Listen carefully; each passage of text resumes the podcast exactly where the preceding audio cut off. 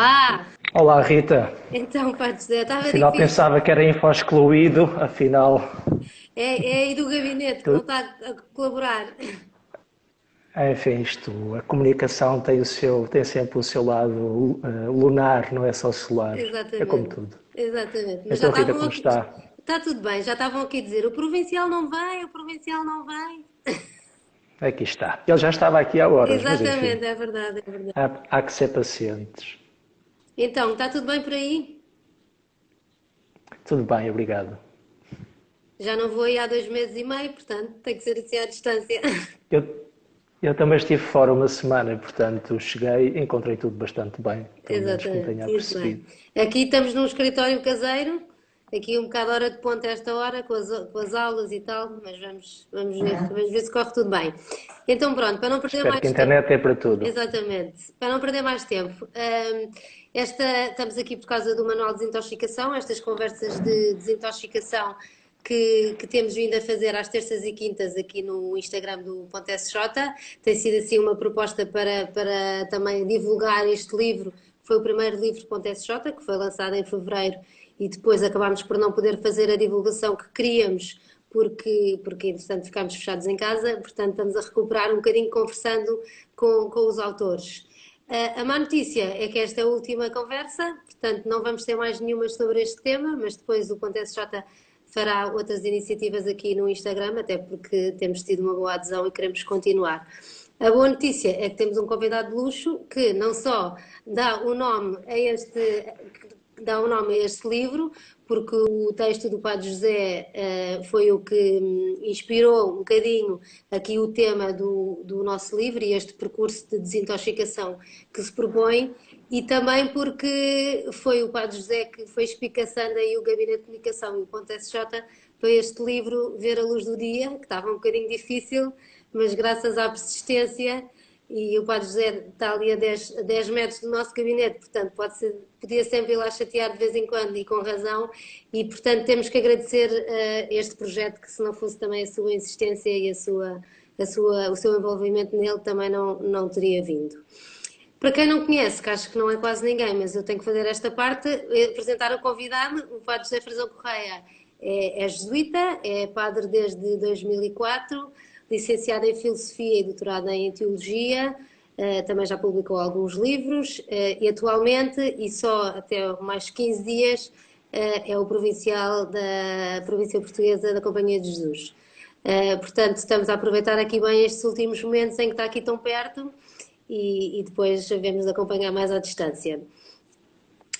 então, o texto que o Padre José escreve neste livro é logo o primeiro texto, que é desintoxicação e cuidado do coração, e eu pedi ao Padre José para nos explicar um bocadinho uh, de onde é que vem este, este texto e qual foi a origem que, que ele teve. O texto foi uma, uma apresentação, uma pequenina participação na, no último e Cultura, cerca de um ano, em março de 2019, promovido pelo Centro Universitário Manuel da Nóbrega, em Coimbra, que era precisamente sobre o detox, uh, o que guardas no coração. Parece que fizeram uma investigação das palavras mais procuradas no ano precedente, se não me engano, uh, e este tema da desintoxicação era um tema, parece, com, que gera grande preocupação uh, dos internautas, e portanto foi a comunicação de abertura a partir da, da, proposta que o Centro Universitário, o CUM, me tinha, me tinha feito. E na altura o Padre José escrevia logo, logo no início deste texto que desintoxicar é bom e necessário, mas muitas vezes queremos fazê-lo e queremos menos, mas não queremos deixar para trás aquilo que, que, estamos agarrados, não é? Se pudesse explicar um bocadinho essa ideia. Sim, basicamente, enfim, tentei, uh, a partir do que me tinham proposto, desmontar, ou tentar desmontar, ou ver o avesso da proposta benéfica que estava a ser feito, porque creio que é um, uma, um, dos traços do nosso tempo, é que, e agora este tempo de pandemia de alguma maneira veio confirmá-lo, que é, como se diz na minha terra e noutras terras, queremos sol na eira e chuva no nabal, basicamente. Queremos tudo e o seu contrário, imediatamente, em qualquer momento, e pode ser, pareceu-me também, que queiramos desintoxicar a vida, mas sem deixar nada. Uh, e dei lá no texto, quem quiser ler poderá encontrar alguns exemplos, Isso, queremos, queremos beber refrigerantes, mas que sejam light, queremos batatas fritas, mas que não tenham gordura, queremos viajar, mas não gostamos do, do barulho dos aviões, queremos tudo e o seu contrário ao mesmo tempo. E muitas vezes pareceu-me que, por vezes, até a sede espiritual, a sede de, de arte, a sede de desintoxicação, de uma simplificação de vida, pode correr o risco de ser improcedente, precisamente porque parte do pressuposto que é possível alcançar mais sem passar pelo exercício de deixar alguma coisa. Uhum. E aí também me ocorreu, enfim, um, um jogo uh, improponível, mas que ainda assim Jesus propõe, é que quem quiser ganhar há de perder. E esse é um jogo difícil de jogar, mas percebemos que incontornável. E infelizmente, pelo bem ou, por bem ou mal, este tempo que estamos a viver recorda-nos precisamente isso. E às vezes, quando nós queremos, somos forçados Exatamente. a ter que deixar alguma coisa. Exatamente. O Padre José fala também no, no, nessas contradições que se vê na, na, tanto na democracia como na economia, também no, no mundo da comunicação. Que contradições são essas? Sim, uh, apresentei esses três, esses três campos um, um como campos é? possíveis. Exatamente, uma pessoa de quem, quem muito recebi, continuo a receber, Elmar Salman, eh, um beneditino alemão, uh, que tive a graça de ter como diretor do meu doutoramento em Roma há uns anos atrás. Uh, e basicamente é, é, isso, é uma tentativa de ver o avesso, não é de diabolizar a realidade ou de simplesmente sublinhar os aspectos negativos Aí o que quis é que, seja o registro económico que vivemos, seja a, a questão democrática, sejam outras dimensões, creio que uma leitura crítica da realidade deve levar-nos a ver o, o, lunar, como dizia há bocadinho, o lunar, o solar e o lunar, o direito e o avesso. E, portanto, parece-me que este, este discurso da desintoxicação ou da simplificação de vida pede-nos uma inteligência crítica da realidade. Obviamente que o tempo que vivemos, do ponto de vista económico, permite-nos coisas uh, inconcebíveis apenas há algumas décadas atrás. E isso é um grande bem. É? Nós estamos numa pandemia e quase conseguimos ter a perspectiva de ter uma vacina passado um ano ou menos. Isso é um grande bem. Agora, não podemos esquecer é que neste grande bem há também um conjunto de elementos profundamente críticos, que é de tornar tudo um consumidor. É? Portanto, os cidadãos, os homens e as mulheres são reduzidas a, a consumidores e, portanto, consomem consumindo-se. Uhum. E é precisamente porque se consomem consumindo coisas que vem essa percepção de, de intoxicação. Já estamos saturados de coisas. Só que depois o registro publicitário é outro aspecto que foco, uhum. vai-nos enfim, vem-nos uh, uh, entreter, quase é, é uma canção de embalar, propõe-nos um, um ideal a atingir, a atingir tornando-nos reféns de um bem particular que supostamente uh, oferece esse bem. No fundo, criar necessidade, longa, por exemplo, não é? Criar necessidade. Criar necessidade enganando. E o problema é que nós nos deixamos enganar. É? Uhum e talvez esse seja o resultado, ou um possível resultado, uh, dessa, dessa compreensão mais crítica, tendo em conta os prós e os contras, podermos também fazer a nossa síntese e finalmente chegar à nossa escolha. Por onde é que eu quero ir? Por onde é que eu gostaria de ir? Uma coisa é que o movimento da cultura, da sociedade, uh, mais particular ou mais mundial, vá num certo sentido. E obviamente eu não poderei estar à margem desse movimento. Mas talvez alguma margem de manobra para fazer escolhas e opções a nível pessoal, a nível familiar, talvez a nível comunitário, ainda seja possível e Deus queira que seja possível. Uhum. Mas no fundo, e isso, a consequência disso, como, como cita aqui também este teólogo, é sobrecarregarmos a nossa finitude, não é? Temos dificuldades em confessar, em lidar com os limites, não é? Até de nós próprios e acabamos por exigir dos outros e, e, e, do mundo e até do planeta, também fala aqui, não é? Mais do que aquilo que, que, que, ele nos pode dar. Creio que esse é, esse é o grande ponto e, mais uma vez, este tempo de pandemia, se nos pode ensinar alguma coisa, creio que tem a ver com esta aprendizagem do limite. Que nós, nem que passe, uh, se a ciência nos ajudar um dia a viver 200, 300, mil anos, nós nunca seremos seres infinitos. Seremos ser, sempre seres marcados pela finitude, pelo limite. E a gestão do limite é a grande sabedoria da vida. No fundo, um adulto é um homem ou uma mulher que sabe gerir o limite.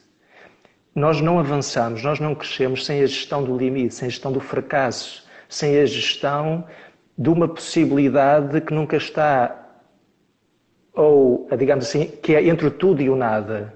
De alguma maneira, a criança é que pensa que é o tudo ou nada, imediatamente. É? Nós temos um bocadinho infantil no tempo que vivemos, é que queremos tudo imediatamente, aqui e agora. Ora, o que a pandemia nos vem ensinar, entre muitas coisas, é que não é possível. É um engano, é, é uma atitude infantil. Tudo imediatamente.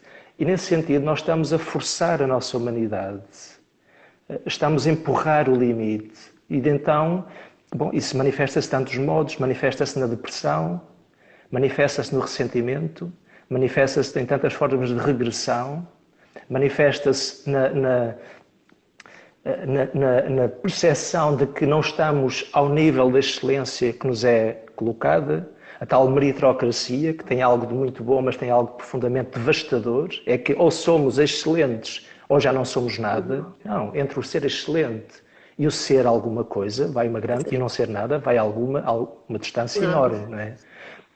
E, portanto, o cristianismo, se ensina alguma coisa acerca da humanidade, é a percepção do limite. Ora, mas como diz também Salman, este autor que estamos a evocar, o limite, a finitude, é uma, não deixa de ser uma benção, nem que seja difícil. E creio que a grande sabedoria é colher a benção de uma finitude incontornável. Nós somos, temos um corpo, o corpo é incontornável. O corpo é frágil e adoece, é incontornável. É incontornável que alguém que me é caro morra. Eu posso perder o emprego, eu posso não conseguir alcançar o que desejava em determinado campo. E ainda assim, isso não tira qualquer sentido à minha existência. Eu nasci com uma deficiência qualquer, nasci sem uma perna, sem um braço, sei lá. Eh, obviamente, há aí um custo que é importante assumir e não. é como se não fosse nada. Não, não, é alguma coisa. Há um custo da finitude. Mas, ao mesmo tempo, é um dom extraordinário porque sem este nós seríamos nada não sei, filosoficamente, podemos tentar dizer o que é o nada, uhum. mas de facto continuam a ser uma bênção extraordinária. Não é? O problema é, sim, é quando nós forçamos este limite e começamos a pedir excessivamente a mim próprio, aos outros, os pais aos filhos, os filhos aos pais, todos ao planeta, uh, os religiosos aos superiores. Parece que, perdendo a consciência de que eu e o outro e o planeta somos limitados.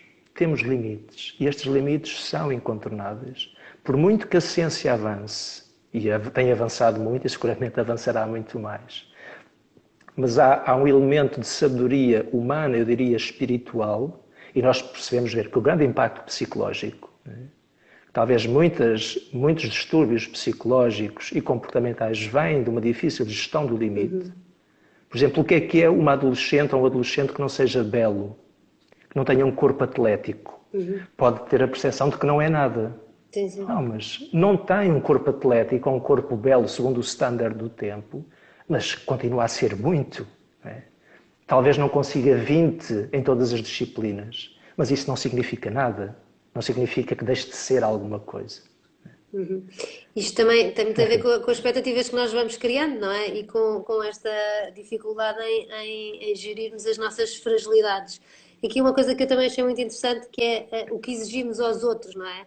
No fundo, uh, nas, nas relações também somos assim uh, queremos, queremos tudo ou nada, não é? E, e aqui uma frase que eu acho que é muito engra, engraçado, uh, exigimos demasiado não respeitando as capacidades limitadas do coração, dos outros e dos recursos. Dificilmente nos sabemos retirar no momento certo, não é?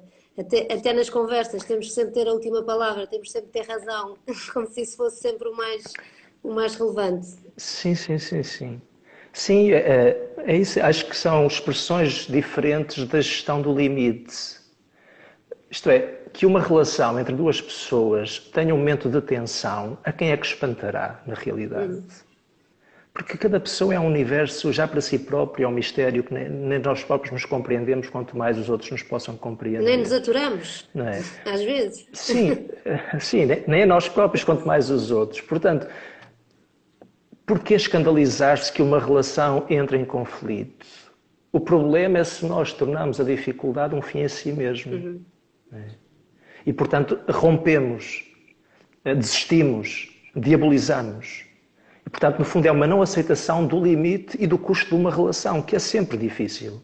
Mesmo as pessoas que se, que se amam profundamente, porque são dois mundos incomensuráveis, de alguma maneira, por mais próximos que sejam. Isso constitui-nos, não é? O tempo que estamos a viver, não é? Pronto, não desejaríamos seguramente que não. Veio sem aviso prévio, seguramente que sim. Mas o que podemos fazer? Fazer de conta que não existe? Querer que passe sem mais? No fundo, se fosse assim, seria é isso, o, o, o fazer de conta que não estamos expostos a uma finitude. E não precisamos dizer que foi a mãe natureza, ou ainda pior, que foi o bom Deus, que nos deu isto para nos ensinar alguma coisa. Não, é, é isso, é a dinâmica da natureza, a dinâmica da biologia, a finitude. Aparecem vírus e aí tocam o corpo que é frágil, está exposto a doenças. Agora, creio que o grande, a, atitude sábia, humanamente e espiritualmente, é já que me é dado este tempo, que graça Ele me dá, digamos assim, fazer esta expressão. O que é que Ele, o que é que Ele me dá? O que é que Ele me traz? O que é que posso aprender com Ele? Porque isso é a maneira, é maneira inteligente de viver. É? A vida acontece, mas obviamente que depende de mim escolher um rumo para essa mesma vida. É? O sentido não é apenas pré-dado. O sentido depende também das escolhas que faço. Isso é ser humano. É? neste tempo, com esta possibilidades e com estes limites, que caminho posso e devo percorrer? É? Eu creio que há um mínimo, há uma margem de liberdade para este tipo de, de raciocínio e de deliberação, de escolha. Por muito que o contexto social e económico nos condicione, necessariamente, e as condiciona-nos muito. Portanto, esta liberdade, essa, esse livre-arbítrio uh, em abstrato que pode começar do zero, não existe, obviamente. Uhum. Está a ser sempre gerido num contexto particular. Mas se nós uh, todos nascemos sem querer, viver de determinada maneira depende das nossas escolhas e das nossas decisões. E, portanto, o espaço que a finitude nos abre é também um espaço de, de escolha e de decisão. Uhum. E, e, falou agora neste tempo que, que estamos a viver, daquilo que, que, tem visto e das pessoas com quem tem conversado e da, do que tem podido observar. Uh, como é que acha que as pessoas uh, aproveitaram este tempo? Ou seja, poderia ser, ter sido também um período de desintoxicação, não é? No fundo, de olharmos um bocadinho para dentro, de, de, de estarmos mais confinados com aqueles que são, que são mais próximos, mas olhar também para, para o nosso interior e fazer um bocadinho eh, este processo de perceber o que é que, o que, é, que é acessório e o que, é que, o que é que é realmente importante.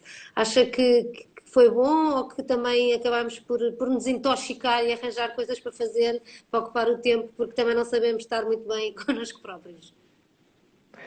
Obviamente não sei responder, porque haverá de tudo.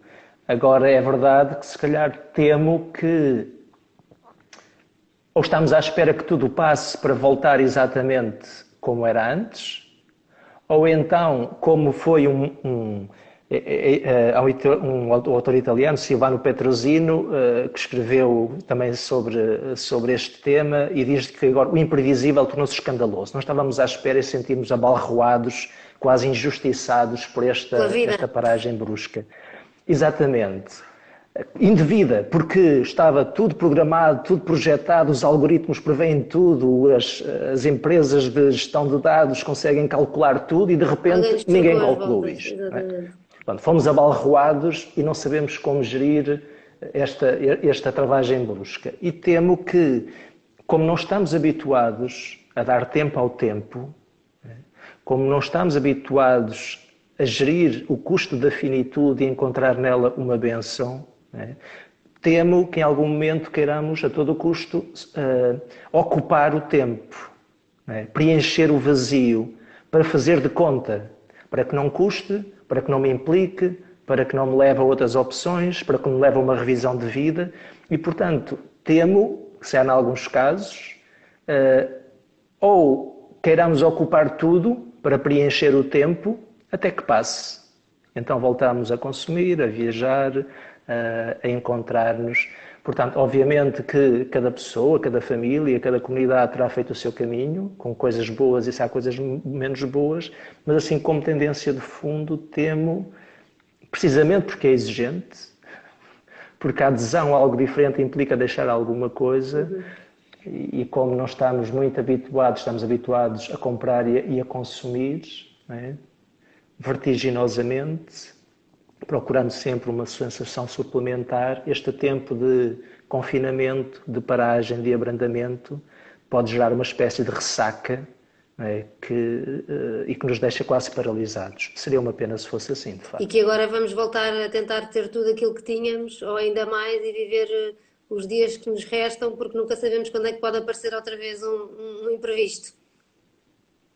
Talvez, talvez. E depois aqui, enfim, ontem andava a fazer uma reflexão, precisamente no noviciado onde estive, em Coimbra, eh, estávamos a conversar sobre isto. Por um lado, bom, nós percebemos que o não consumir significa não produzir, significa menos trabalho, significa pobreza. Portanto, vivemos aqui uma espécie de, de, de pescadinha de rabo na boca que a nível macroeconómico e mundial não é fácil de resolver.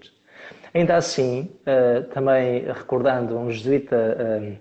Irlandês que vive nas Filipinas, que passou por aqui há, há pouco tempo, ele fala deste, um bocado deste, deste chamo-lhe conceito, não sei se é conceito, ele usa a palavra inglesa enoughness, que pouco importa, mas quase este exercício de eu poder dizer, de poder identificar aquilo que me basta. Uhum. É?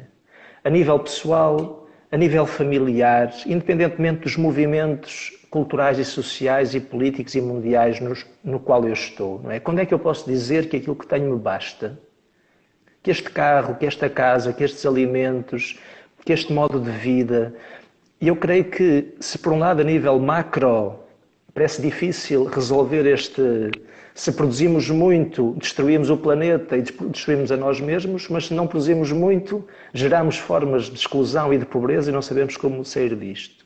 Talvez a um nível mais. E, obviamente, a questão, por exemplo, ecológica, ecológica percebemos, tem que, tem que implicar soluções e respostas a nível mundial. Mas, ainda assim, ao nível pessoal, familiar, comunitário, acho que ainda há aqui uma margem de manobra grande para dizer isto que temos basta-nos.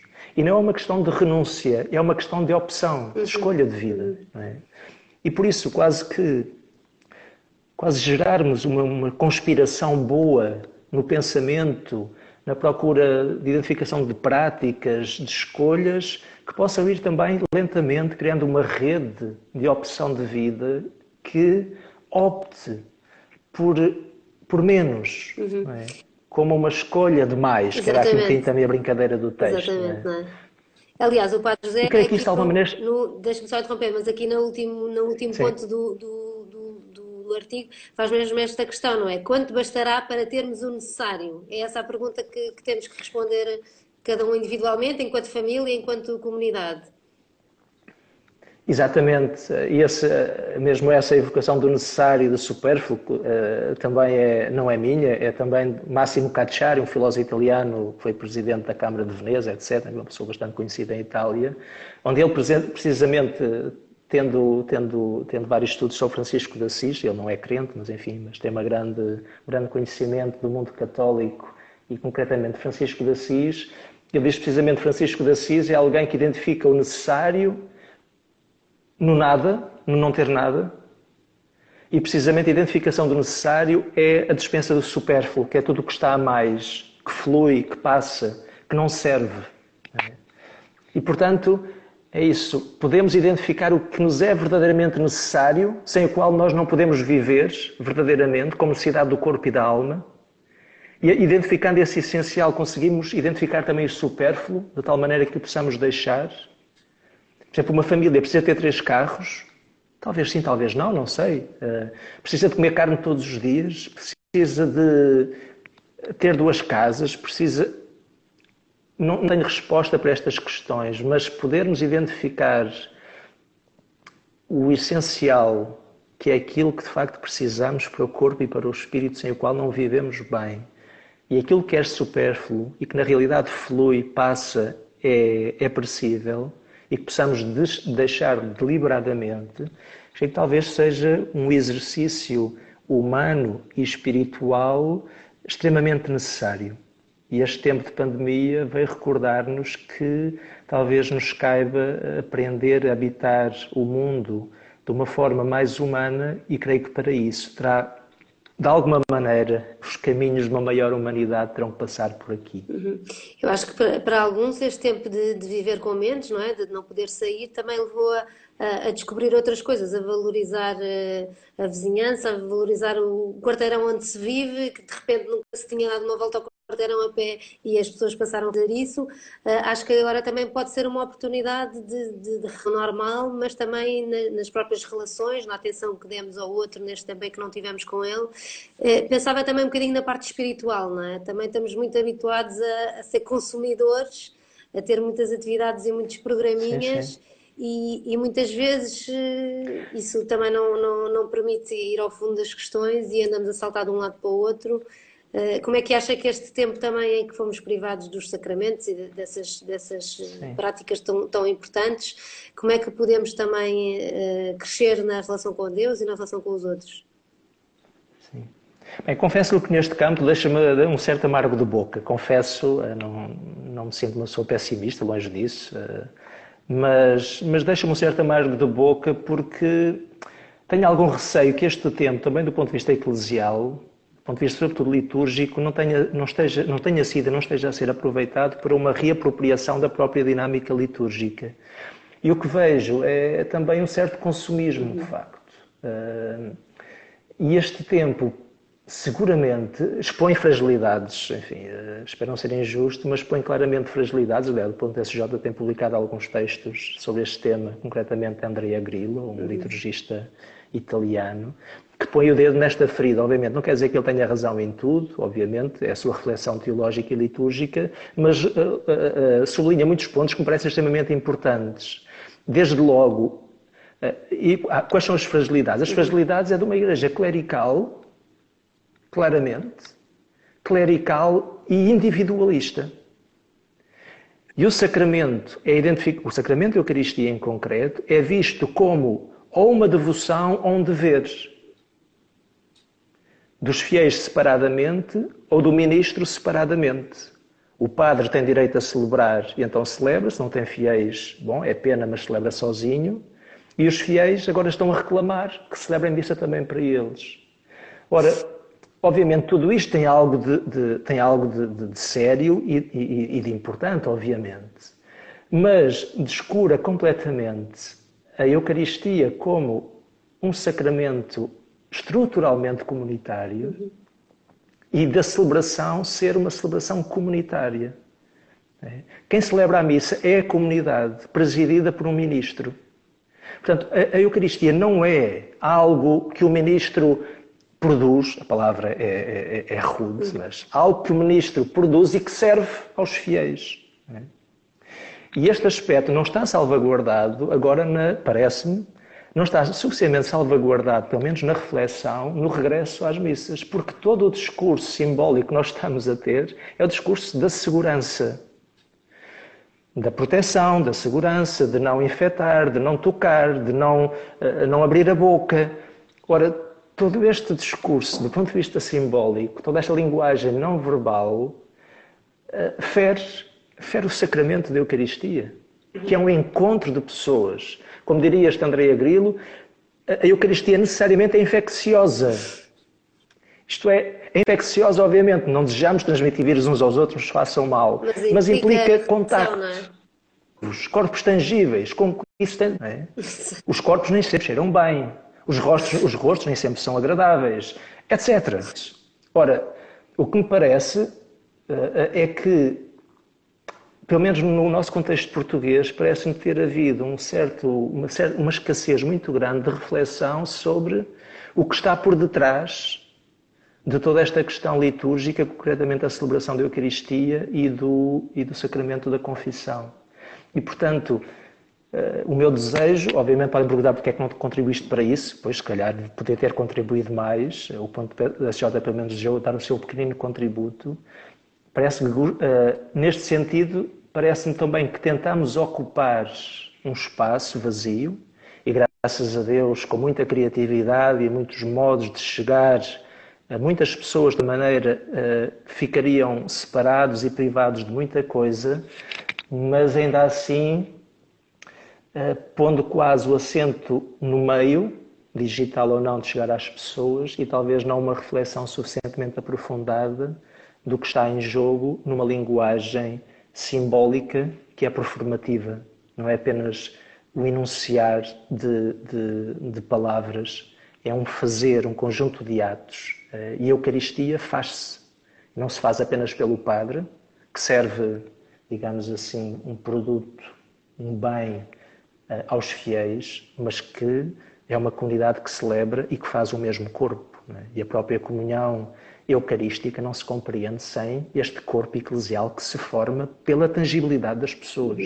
E, e acha que agora com o regresso, como vamos estar estressados com a pessoa se está a dois metros, não está, nós acha que, que, que vamos estar um bocadinho a, a, brincar, não é a brincar, mas que no fundo estamos a, a desvalorizar um bocadinho aquilo que, que é a Eucaristia. Esperemos que seja por um, um curto espaço de tempo. Não, acho que, que, se valoriza a Eucaristia, obviamente, e acho que é importante. Temo é que, mas estas, claro, não suficientemente desenvolvida ou articulada, mas uh, não são de agora. Uhum, pois, Nós percebemos que a, a compreensão e mais do que a compreensão, a participação ativa na Eucaristia como um conjunto de linguagens, não apenas de enunciação de conteúdos, uhum mas onde se implica a palavra, o silêncio, o dizer, o fazer, os cheiros, etc. A presença das pessoas, hum, a presença tangível e sensível da comunidade, eu creio que este, o que estamos a viver apenas expôs fragilidades.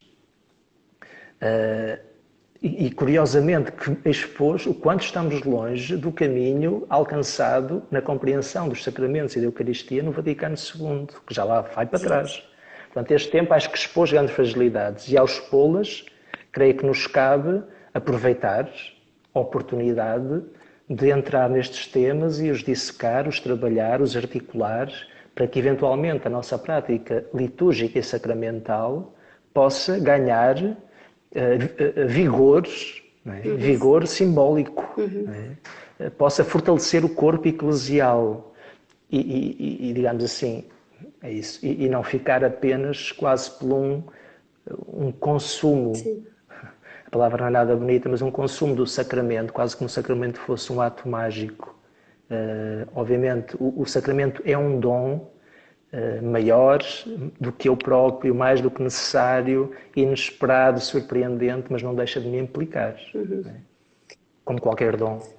Além da, da, da, questão litúrgica também, da, da questão de, da própria fragilidade da, da, vivência espiritual que as pessoas têm, que no fundo é muito ritualizada e muito concentrada ali ao domingo, e desaparecendo isso as pessoas também sentem-se um bocadinho uh, órfãos no, no, fundo não terem mais nada. Isso também revela as fragilidades da vivência que cada um faz da, da sua fé em comunidade, em família. Sim, acho que revela.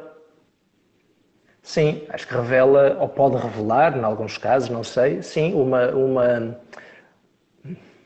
quase uma falta de exercitação uh, em determinado conjunto de práticas de natureza espiritual, como a oração, não é?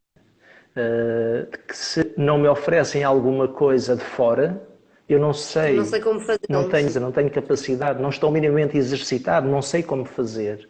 Ora, isto devemos também fazer refletir uh, uh, acerca da maturidade do povo de Deus, não é?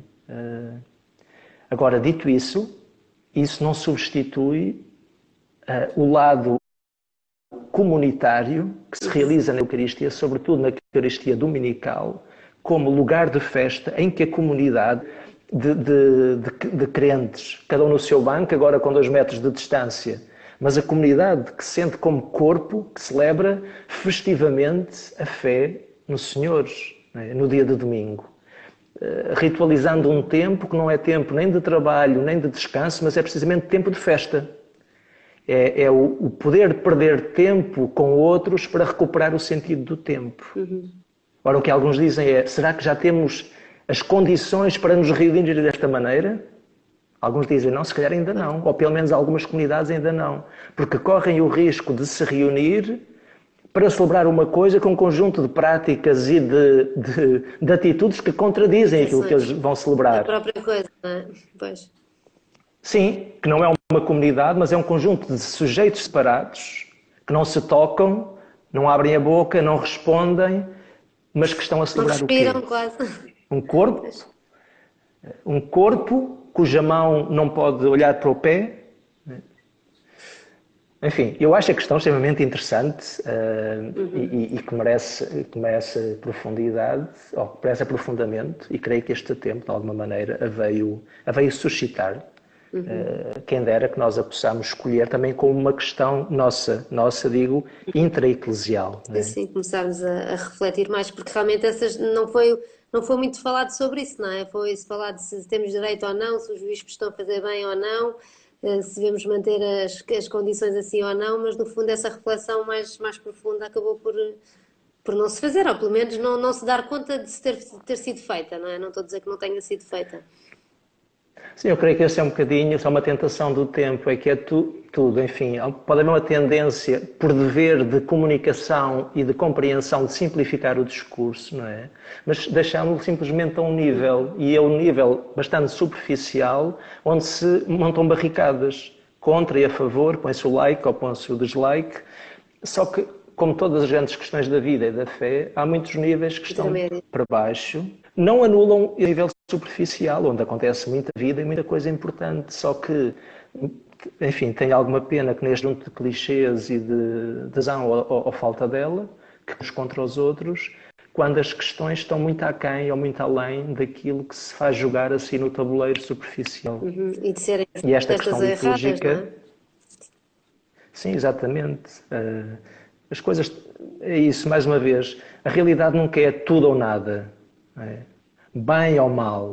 Isso são extremos, são como que, são como que ideias limite que nos orientam, mas na realidade a vida os grandes temas jogam-se entre estes extremos. É? Como alguém diria, entretanto, entre, é o espaço, é isso, é o espaço da finitude, é o espaço da vida. E nós temos poucas categorias e o cristianismo, o cristianismo estava obrigado a tê-las para gerir este espaço, que é onde a vida acontece. Exatamente nunca é sempre, simplesmente tudo ou nada. Ou tudo ou então nada. Não é? Alcanças tudo ou desistes. Não, está, mais uma vez, parece uma tudo muito infantil. Prós é. e contras, eh, mais, mais e menos. Eh, e eu creio que parece-me que é esse, um bocado esse exercício, que é também um exercício de paciência. É? Uhum. Este tempo vai dizer-nos que não é possível ter uma vacina de hoje para amanhã. Sim, sim como a seguir aos fogos, não é possível repor a floresta no dia depois. E nós quase nos sentimos. Uh, Frustrados. Não sei, uh, agredidos por não poder ser assim. Mas isso é, precisamente, para voltar ao tema inicial, estamos a forçar, para além do razoável, o limite das coisas. Uhum. Só como temos tudo, vamos ao supermercado e temos todos os produtos de toda a parte do mundo, em janeiro, em fevereiro, em março, em abril, em dezembro, etc. Quando somos uh, forçados a parar, quase nos sentimos uh, sem pé, é? E, e, como se fosse uma agressão impossível. E que talvez que não admitimos que assim ajudem... possa ser, não é? Sim, dá-nos alguma, alguma faz-nos regressar alguma humildade como humanos, não é? Precisamente não forçar o limite das coisas e alguma paciência, porque a Rita sabe bem, um bebê, por muito que se esforce, demora nove meses a gestar. Não é? Eh, a gestação de um bebê humano são nove meses. E não há volta a dar. Não, é? não há volta a dar. E acho que essa aprendizagem da paciência, da maturação das coisas, o tempo que vivemos e a cidade apressada, talvez por vezes nos faça pensar que podemos viver sem esses tempos, mas um tempo como este de pandemia vem-nos recordar, bem ou mal, que há tempos que precisa também respeitar e que respeitando-os não estamos a perder nada, mas simplesmente estamos a talvez acolher não estamos a perder de uma maneira tempo, mais bela. Uhum. Não, não estamos a perder tempo, estamos a colher talvez mais bênção e mais fruto e mais sabor e mais cor uh, da graça que a finitude e que a existência é. Uhum. Com a agravante deste tempo, como nunca vivemos uma situação destas, o stress e a ansiedade uhum. e as certezas são, são muito menores, não é? Portanto, nem sequer podemos exigir isso uh, uns dos outros, nunca, nunca lidámos com isto, não, é, é tudo novo, não é? Portanto, ainda nós, seria mais. Nós não, nós não vivemos, uh, porque o tempo, é, portanto, reduzida. A nossa capacidade de olhar para a memória pessoal. É?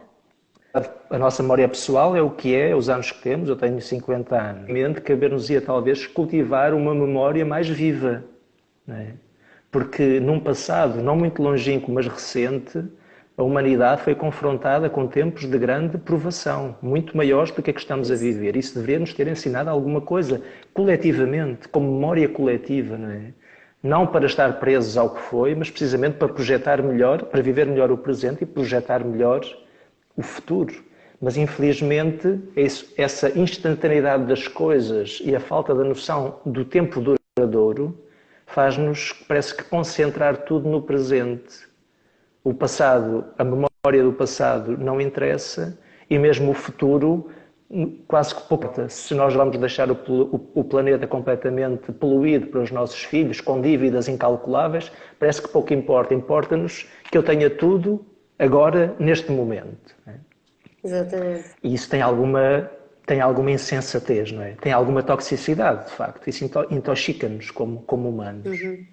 Muito bem, olha, ficaram aqui muitas, muitas dicas e muitos pontos de reflexão para antes de desconfinar totalmente, não é? Se pudermos fazer este, esta, esta, pergunta, eu acho que esta pergunta chega, não é? O que, quanto bastará para termos o necessário? É o TPC para casa? Acho que sim, acho que sim. Uh, também não sei ainda se sei responder, mas gostaria de ir aprendendo a responder essa, essa questão, porque de facto também me apercebo que eu para mim próprio ainda dou demasiada importância a coisas que verdadeiramente já são supérfluas, verdadeiramente, sim, uhum. são supérfluas e por isso acho que é uma grande questão que também tenho para mim própria como uma questão importante. Sim, não é para resolver já, não é Quanto para resolver basta. já. Não, é para ir respondendo. Eh, é para ir respondendo.